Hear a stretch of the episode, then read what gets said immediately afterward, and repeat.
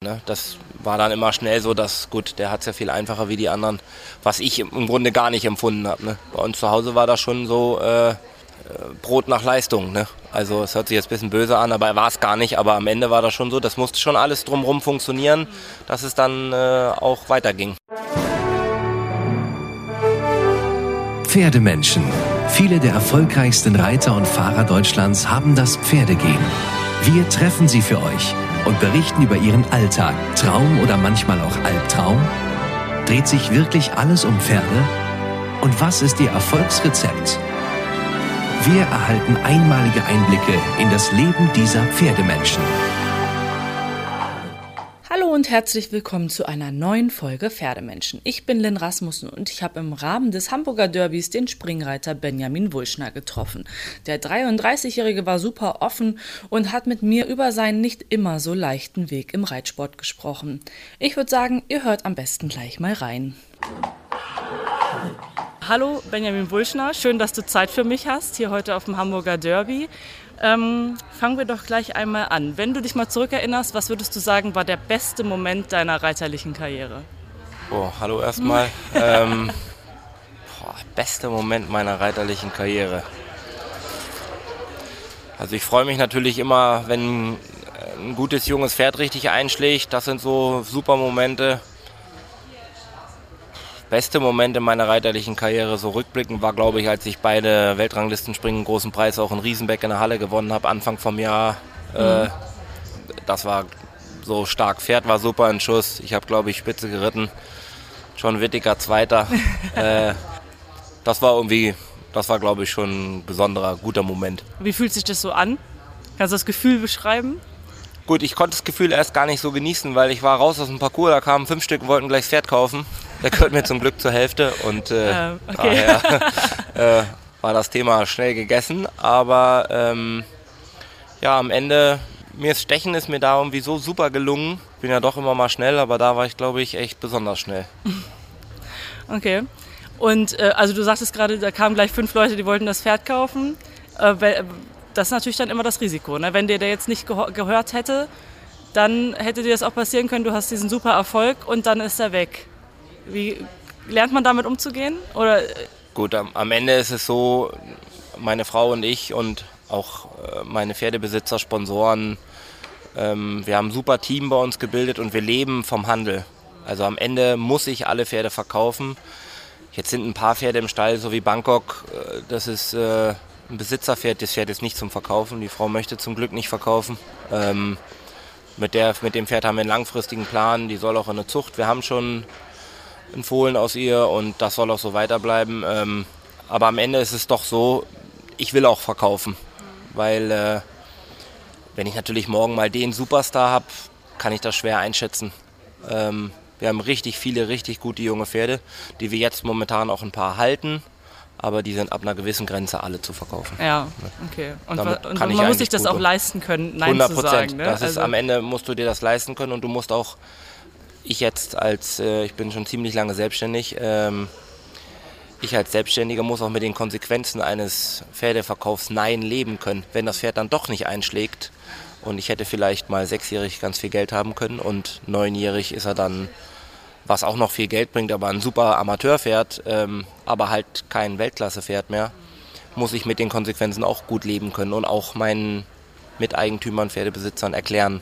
Ja. ja und es ist ja auch immer die Frage, hält es gesundheitlich äh, diesen Anforderungen dann auch stand und so. Ne? Da kann man natürlich dann auch, äh, ist immer das Risiko, was man dann mit, mit behält irgendwie. Ähm, kannst du dich denn daran erinnern, wann du das erste Mal auf dem Pferd gesessen hast? Boah, schon ewig her. Ist mal sicher. Also ich glaube, ich habe mit fünf oder sechs, ich glaube ich, meine erste E-Dressur geritten. Oh. Da hat meine Mutter mal so eine lustige Geschichte erzählt, da bin ich von der falschen Seite ins Viereck reingeritten.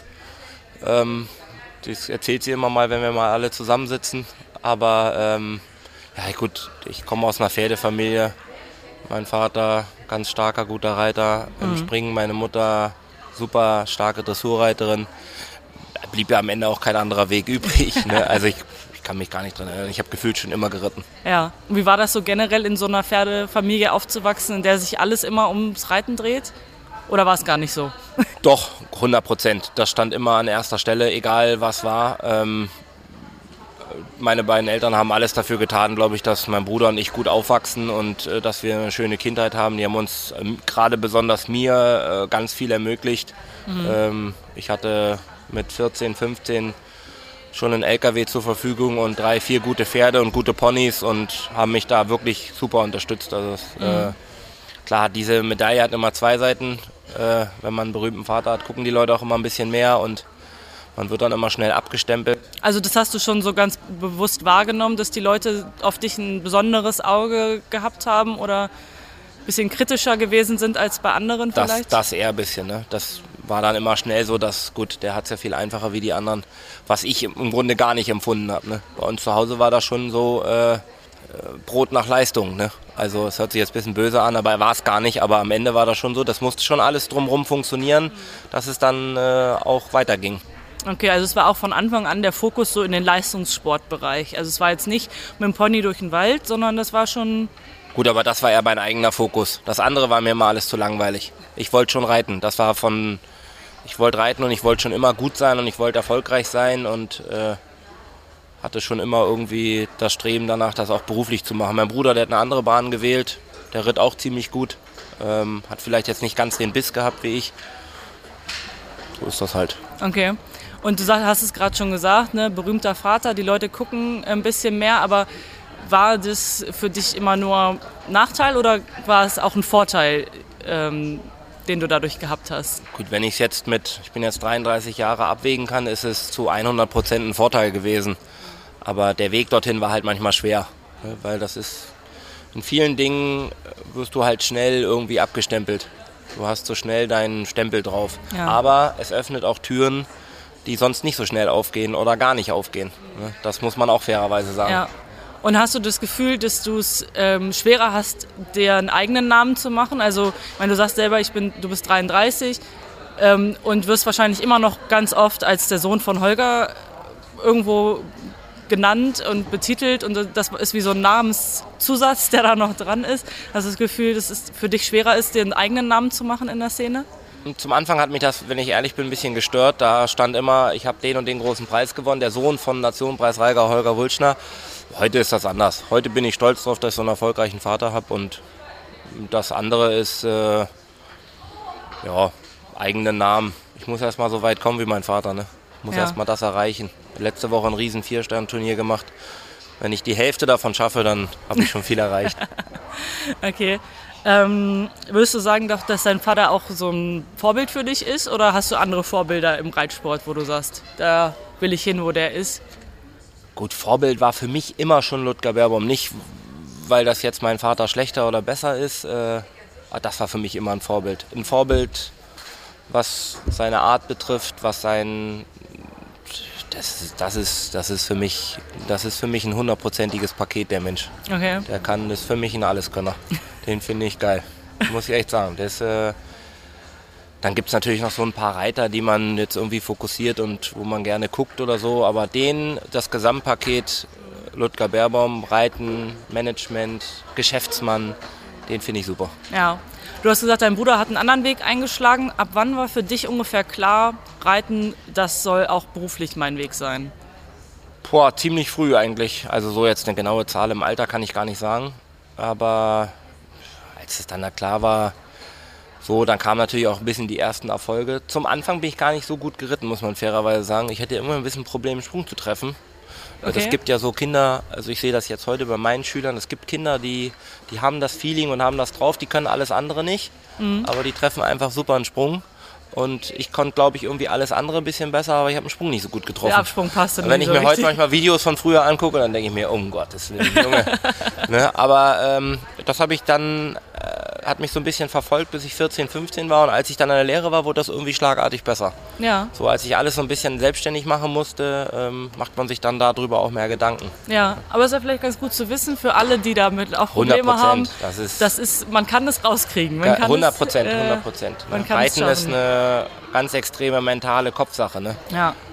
Das ist, wenn man die ganzen guten Profis anguckt, die kommen auch nicht immer alle 100% auf den mhm. Punkt. Die machen einfach nur im richtigen Moment das Richtige und das muss man lernen. Ja, Und meinst du, du kannst so mit Druck ganz gut umgehen oder ja. Äh, hast du da so Strategien oder so, wie du oder prallt das alles an dir ab? Gar nicht. Gut, abprallen tut das nicht. Ne? Das ist, ich versuche das immer alles gut zu verarbeiten. Äh, Erfolge sind natürlich einfacher zu verarbeiten wie Misserfolge. Ne? Wenn dann irgendwas nicht läuft oder ich habe gerade äh, mit dem Pferd aus Riesenbeck irgendwie ein bisschen tief. Ähm, habe mir jetzt irgendwie bei ein, zwei guten Reitern einen Tipp geholt. Äh, das passiert mir auch. Falsch trainiert, äh, falsch eingesetzt, das Pferd falsch gemanagt.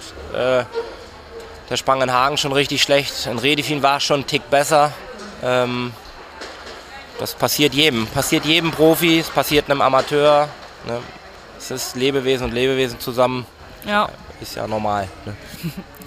okay, also gab es für dich aber auch nie die Überlegung, was anderes zu machen? Oh doch. Ja? Ja, doch. Zum Anfang war das schon ganz schön schwer, so mit selbstständig und ich hatte immer ein bisschen Schwierigkeiten für jemanden zu arbeiten. Das ist einfach ein bisschen mein menschliches Manko. Ich kann mir ganz schwer was sagen lassen. Ähm,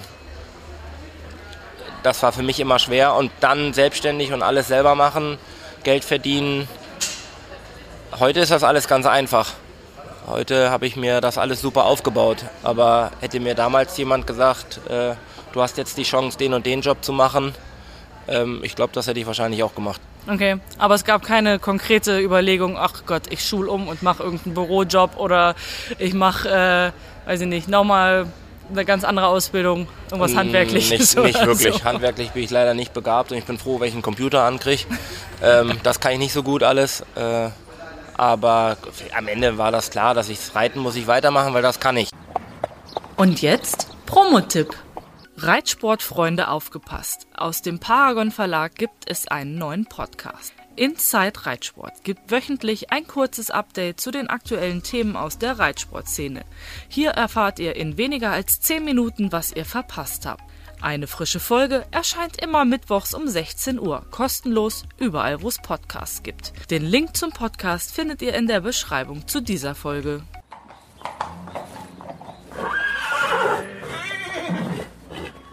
Und wenn du jetzt nicht äh, im Stall unterwegs bist, was machst du dann? Gibt es irgendwas, eine zweite Leidenschaft oder irgendwas, was du zum Ausgleich machst, Boah, wie du gern deine rare Freizeit verbringst? Wir haben, meine Frau und ich haben eine kleine Tochter, die ist jetzt zweieinhalb. Ähm, die Zeit, die dann übrig ist, versuchen wir beide so viel wie es geht mit unserem Kind zu verbringen. Die sind auch beide mit hier in Hamburg. Ähm, wir haben noch eine zweite Firma, äh, meine Frau und eine gute Freundin von ihr, die vertreiben Reitsportklamotten. Und äh, es ist schon viel zu tun. Und wenn ich dann mal noch Zeit habe, fahre ich wirklich leidenschaftlich gerne Motocross. Okay. Wir haben eine super Strecke bei uns, ähm, aber das bleibt gerade ganz extrem auf der Strecke. Der Stall, der ist unheimlich gewachsen in dem letzten Jahr. Ähm, wir haben das alles nochmal aufgestockt, Personal ein bisschen aufgestockt, ein paar mehr Pferde aufgestockt, weil wir auch viel Zucht haben, eigene, viele Pferde. Und äh, aber wenn, wenn ich was gerne neben Reiten mache, ist das irgendwie Motocross. Da muss aber schon so ein bisschen Adrenalin sein. Ja, klar, auch, gut, ja? das andere ist ja langweilig. ne? Also jetzt ja. sowas gesagt wie oh, Yoga oder Rückenschwimmen, das ja, entspannt mich. Nee, das, das, äh, das gut, das braucht, ich glaube, es gibt wenig Reiter, die, die dann irgendwie kein Adrenalin mehr brauchen. Ne? Ja. Das andere wird ja mit der Zeit langweilig. Ne? Ja, du bist jetzt ja momentan in der Nähe von Leipzig, hast dich da im, niedergelassen. Äh, bist vorher in Baden-Württemberg gewesen, ein bisschen unterwegs gewesen. Ähm, was würdest du sagen, äh, kannst du so ein bisschen deine Stationen, sage ich jetzt mal so, zusammenfassen? Gut, zum Anfang äh, muss man sagen, war ich einfach leider ein bisschen Wandervogel. Ich habe irgendwie nicht so richtig Anschluss gefunden, kein so richtiges Zuhause gefunden. Ich musste auch irgendwie in diese ganze große, weite Welt erstmal irgendwie reinfinden. Der eine, der braucht ein bisschen weniger Zeit, ich habe einfach ein bisschen längere Zeit gebraucht. Ich hatte in Baden-Württemberg eine super Station in Biberach an der Riss äh, bei Familie Kohler. Die äh, waren schon ziemlich gut zu mir, die haben mir viel geholfen, alles so in die richtigen Bahnen zu bringen. Aber da, wo ich jetzt bin, äh, in Leipzig, das ist für mich einfach ein gutes Zuhause. Mhm. Ich war zwischendurch auch mal in Wien, habe für einen Sponsor dort geritten. Ähm, das waren alle Stationen, die einen irgendwie im Leben weitergebracht haben. Mhm. Ich kann jetzt im Nachhinein nicht sagen, ich habe was bereut oder da wäre ich nicht mehr hingegangen. Ich hätte vielleicht gerne an der einen oder anderen Stelle ein bisschen länger ausgehalten. Mhm. Das wäre vielleicht besser, besser gewesen, aber. Ja. Und ähm, gibt so, also würdest du sagen, was hast du da so von mitgenommen? Was hat dir das gebracht vielleicht auch, so viel unterwegs zu sein? Gut, du lernst, ich habe ein riesengroßes Netzwerk, das kommt mir heute natürlich super zu, äh, zugute im Pferdeeinkauf, im Pferdeverkauf. Äh, davon leben wir ja nun mal. Und ich finde viele gute junge Pferde. Ich habe immer gleich ein, eine Idee auf dem Pferd, wenn ich ein Pferd sehe, weil ich einfach weiß, wo was Pferd hinpassen kann. Das war gerade so die Zeit in Süddeutschland da habe ich so diesen ganzen Handel mit Pferden und so, das habe ich dort äh, auf einer guten Basis gelernt. Das hat mich irgendwie gut weitergebracht. Ja.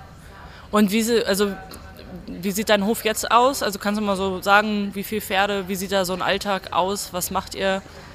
Also wir haben äh, ganz viele Zuchtstuten, die stehen alle in Mecklenburg und ein paar in Thüringen bei der Familie Mackeroth. Und äh, bei mir in Dahlen in meinem Stall haben wir so rund 40, 45 Boxen. Mhm.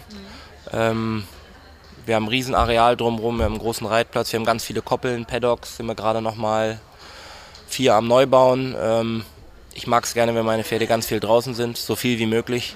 Ähm, die gehen aufs Paddock, die gehen aufs Laufband, die gehen auf eine Koppel und werden dann noch geritten, longiert. Ähm, das ist für mich einfach wichtig. Mhm. Und äh, ich habe eine gute Truppe an Personal beieinander. Meine Frau, wie gesagt, äh, arbeitet bei mir im Betrieb mit. Das läuft ziemlich gut. Okay. Und ähm, wie viele Pferde reitest du so am Tag selbst? Gut, das kommt ganz drauf an, wie ich da bin. Also jetzt war das Turnierleben, die letzten zwei Monate war schon ganz schön, äh, ganz schön hart. Ich mache jetzt auch einmal ein bisschen eine Pause. Ich habe jetzt nächste Woche noch ein kleineres Turnier und dann ähm, mache ich mal 14 Tage kein Turnier. Ähm,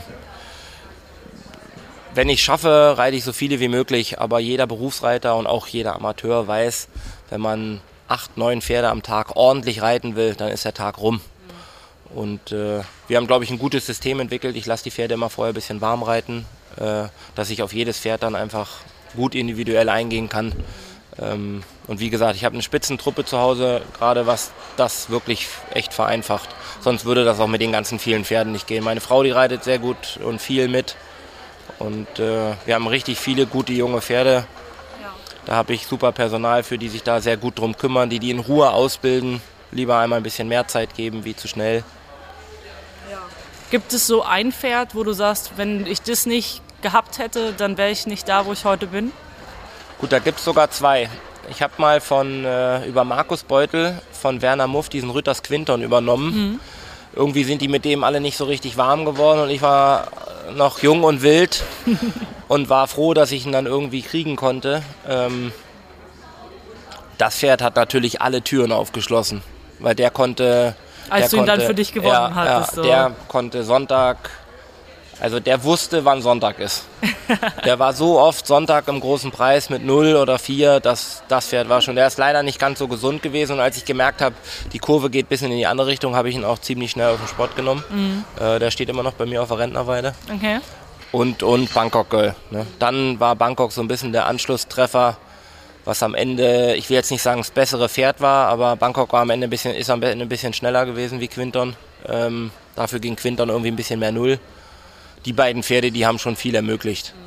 Das ist, äh, muss man fairerweise sagen, die haben schon, so wie jetzt so ein Pferd wie, äh, ob Bangkok jetzt nochmal Derby geht oder nicht, das weiß ich nicht. Also dieses Jahr wird es gehen, aber ob es dann nochmal geht, äh, kann ich noch gar nicht beantworten. Ja. Aber man muss erstmal wieder so ein Derby-Pferd finden wie die. Das ja. ist ein mega Derby-Pferd. Ne? Und die ist auch für einen Normalparcours gut. Ne? Ja, Derby-Pferde sind ja sowieso irgendwie ein bisschen speziell. Das ja, sind das ja stimmt. Pferde, die in anderen Parcours manchmal gar nicht so gut zurechtkommen und ähm, im Derby-Parcours auf einmal ihre ganz große Sternstunde haben. Ne? Das, ja. Gibt es so einen Typ Pferd, wo du sagst, das ist so, das sind meine Favoriten, die reite ich besonders gerne? Gut, jeder weiß am Ende, äh, dass ich eigentlich gerne ein Pferd habe, was richtig vorsichtig ist, vielleicht nicht ganz so viel Vermögen hat und richtig Blut hat. Die mhm. liegen mir am besten. Okay, da muss also richtig Dampf sein, ja? Ja, also ich mag das gerne. Die sind natürlich zum Verkaufen nicht so gut, deswegen habe ich die auch immer alle noch. Ähm, aber so, das ist so ein bisschen mein Typ Pferd am Ende. Klar, für einen richtigen Sport brauche ich einen anderen, ähm, aber so für diese Turniere, die ich immer reite, haben die bis jetzt alle super ausgereicht. Was würdest du sagen? Was ist dein Traum? Wo, wo arbeitest du darauf hin? Am Ende mein ganz, mein ganz Endeziel ist, dass ich irgendwie mal äh, ein guter, erfolgreicher Geschäftsmann im Pferdesport bin. Ähm, wie so ein Ludger Beerbaum zum Beispiel. Klar möchte ich auch mal in der Global Tour reiten oder vielleicht auch mal ein Championat reiten, aber das ist ja auch ganz extrem pferdeabhängig. Das ist, äh, wenn ich morgen den Superstar habe, werde ich versuchen, den so lange wie möglich zu halten und dann mitzureiten. Mhm. Aber ich lebe eigentlich lieber, äh, der Spatz in der Hand ist mir meistens lieber wie die Taube auf dem Dach. Okay. Ne? Deswegen, äh, ich möchte einfach, dass es alles so gesund weiterläuft wie jetzt. Mhm. Das wäre schon schön für mich. Okay. Du hast gesagt, du hast eine Tochter, die ist zweieinhalb mhm. und die kommt auch nach dir. Also geht es da auch Richtung Reitsport? Meinst du, da kann man schon was machen? Hat schon irgendwie ein kleines Pony? Oder Pony haben wir, ja, genau. Äh, meine Frau hat schon äh, Pony mitgebracht. Ähm, das hatten wir schon von Anfang an. Und äh, bei uns ist natürlich super, bei mir kommt Reitplatz, eine Koppel und dann kommt der Kindergarten. Ah, praktisch. Ne? Also äh, die kann, wenn sie auf dem Klettergerüst steht, uns beim Reiten zugucken. Das ist natürlich nicht so schlecht. Ähm, aber wie ihr Weg jetzt am Ende ist. Wäre auch okay, wenn sie was anderes Mir wäre lieber, sie macht was anderes. ne? Das nicht, weil es jetzt weil's ein schlechter Beruf ist, aber ähm, am Ende lieber einen sicheren Job haben, sie kann ja immer reiten. Ja. Das kann man ja beides miteinander kombinieren. Ja, vielleicht erstmal eine solide Ausbildung und nebenbei reiten und dann kann man ja mal gucken, ja, wo es hingeht. Alles klar. Ja, dann bin ich auch schon am Ende mit meinen Fragen. Vielen Dank Sehr für gut. deine Zeit. Gerne, gerne. Und dann äh, viel Erfolg. Danke. So, das war mein sehr ehrliches Gespräch mit Benjamin und in der nächsten Folge wird es wieder eine kleine Überraschung geben. Damit ihr sie nicht verpasst, abonniert am besten gleich unseren Kanal. Außerdem freue ich mich auch, wenn ihr mir eure Interviewwünsche gerne per Mail oder auf Instagram zuschickt. Ich freue mich auf eure Nachrichten und sage Tschüss bis in zwei Wochen. Pferdemenschen